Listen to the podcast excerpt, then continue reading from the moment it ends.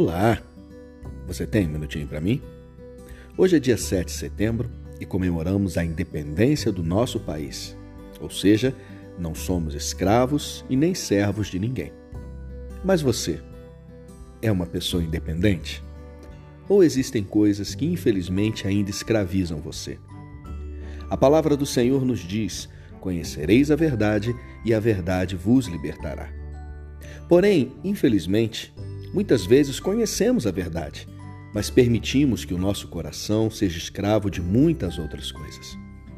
Não permita ser escravizado por nada, pelo medo, pela falta do perdão, pela insegurança, pelos pecados que rodeiam o seu coração e que teimam em não ir embora.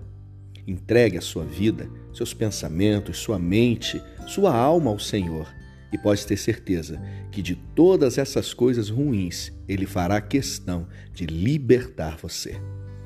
Obrigado por me ouvir e que Deus abençoe muito o seu dia.